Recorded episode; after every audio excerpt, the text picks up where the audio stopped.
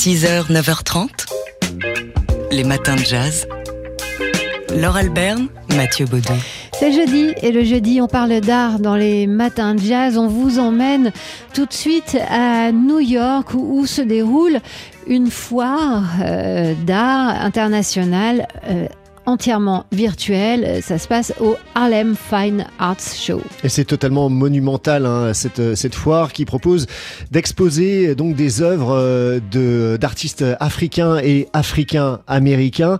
Au total, il y a une quarantaine de salles où sont exposées plus de 1200 œuvres. Oui, des salles où sont exposées des œuvres, même si tout cela se passe en virtuel, parce que la Harlem Fine Arts euh, et le Harlem Fine Arts Show a, créé cette euh, exposition virtuelle avec, en partenariat avec Online Viewing Room, qui est une pla- plateforme qui est dédiée hein, à la mise en ligne d'expositions. Alors c'est génial, hein. c'est vraiment comme si on y était. Ça prend un petit peu de temps à charger chacune des pages évidemment puisque tout est en, en 2D ou en 3D. Vous savez c'est un peu comme quand vous allez sur Google Maps et que vous mettez le petit bonhomme bleu là qui se Vous vous promenez réellement dans les salles. Vous pouvez cliquer sur chacune des toiles pour voir le détail et même le prix puisque hum, y a quand même pas mal d'œuvres qui sont à vendre aussi. Et puis euh, bah, c'est l'occasion donc pour nous euh, de, découvrir 60, plus de 60 artistes qui viennent d'un petit peu partout. Alors il y a des gens qui nous ont tapé dans l'œil. Euh, Ce serait un peu long évidemment ici de, vous parler de ces gens, mais c'est extrêmement contrasté. Il y a de la sculpture, de la peinture, De mais la aussi, photographie, voilà, de la photo. De l'illustration, euh, voilà, des artistes plasticiens, des peintres, des, des photographes. Et il y a même du jazz enfin, Oui. qui, qui est représenté. Alors vous n'aimerez pas tout, mais bon, au milieu de 1200 C'est comme œuvres, une. Hein, de vous avez façon. le temps de, de trouver quelque chose qui vous plaît quand même. Alors vous allez euh, sur euh, le site euh, du Harlem Fine Arts Show, c'est hfas.org et après vous vous laissez guider. 6h, 9h30, les matins de jazz. Laure Alberne, Mathieu Baudou.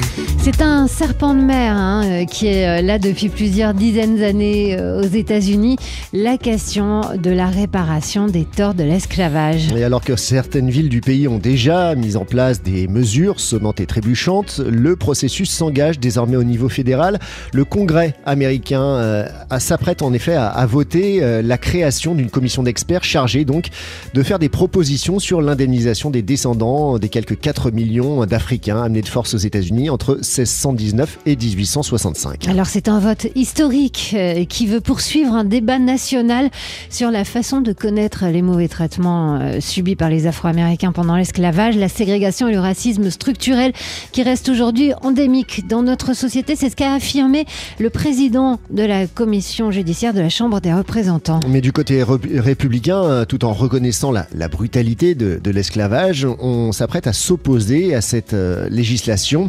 Elle nous éloigne, disent les républicains, de l'important rêve de juger quelqu'un sur le contenu de sa personnalité et non sur la couleur de sa peau. Le texte devrait toutefois passer euh, là, dans les heures qui viennent, l'obstacle de la commission judiciaire du Congrès.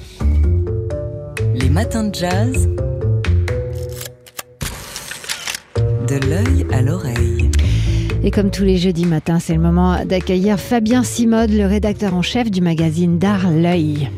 Vous vous souvenez peut-être de ce tableau acheté par un marchand américain en 2005 pour une poignée de dollars et revendu en 2017 pour cette fois 450 millions de dollars. Entre-temps, le tableau a été attribué à Léonard de Vinci. Le Salvator Mundi, le Christ sauveur du monde, est une petite huile sur bois qui représente le Christ en gloire bénissant le monde. Ce tableau apparaît en 1900 dans une collection britannique. Il y reste jusqu'en 1958 où il est revendu pour 45 livres. Quand il ressort sur le marché en 2005, le tableau est très très abîmé. Mais le marchand qui le rachète pressent qu'il s'agit d'un tableau de maître. Il le fait donc restaurer. Restauration qui révèle des repentirs, c'est-à-dire des corrections de peinture visibles à l'infrarouge et qui montrent qu'il s'agit d'un original. C'est là que naît l'hypothèse d'un Léonard de Vinci. Une fois restauré, le tableau est ensuite expertisé. Seul un spécialiste anglais se prononce alors en faveur à l'époque de Léonard. Mais cela suffit à la National Gallery de Londres pour l'intégrer dans l'une de ses expositions comme une œuvre du peintre et de son atelier. La suite est romanesque.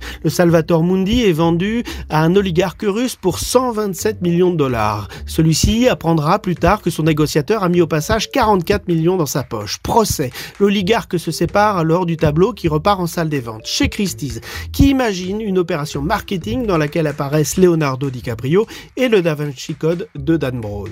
C'est comme cela que le Christ est adjugé en 2017 450 millions de dollars. D'abord secret, le nom de l'acheteur fuite. Mohamed Ben Salman, MBS, le prince héritier d'Arabie Saoudite. L'histoire est finie.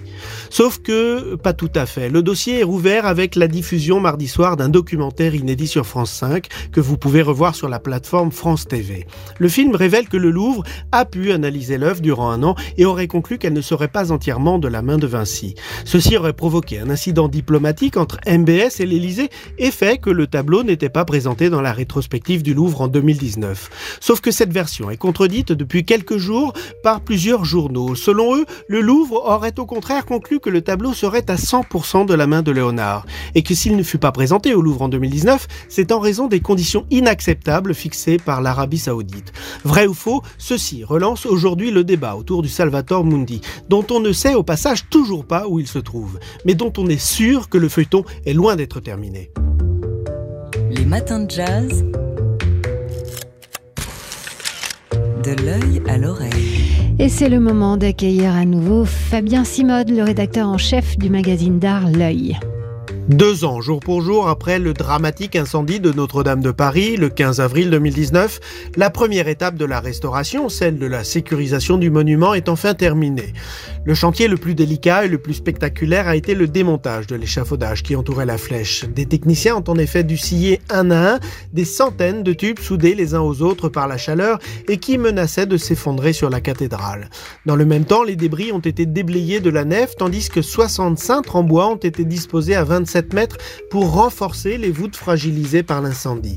Un chiffre donne la mesure de ce chantier titanesque. Le coût de la sécurisation, 165 millions d'euros. Ces premiers travaux terminés, la phase de restauration proprement dite pourra commencer dès l'automne prochain. On sait désormais que la charpente et la flèche seront reconstruites en bois à l'identique, le président Macron ayant mis fin à la polémique sur un éventuel geste architectural moderne. Pour cela, 1000 chaînes ont été coupées qui vont sécher entre 12 et 18 mois avant d'être monté. Au vu des sommes déjà dépensées, on sait aussi que les 833 millions d'euros de promesses de dons ne seront pas suffisants. Mais l'établissement public en charge de la reconstruction assure que Notre-Dame sera rouverte en 2024 à l'exercice du culte. Il ne dit rien en revanche sur la date d'ouverture aux millions de touristes, ni sur l'origine de l'incendie dont on ignore toujours la cause. Fabien Simode, l'heureux rédacteur en chef de l'excellent magazine d'art L'œil à retrouver chez tous les bons kiosquiers.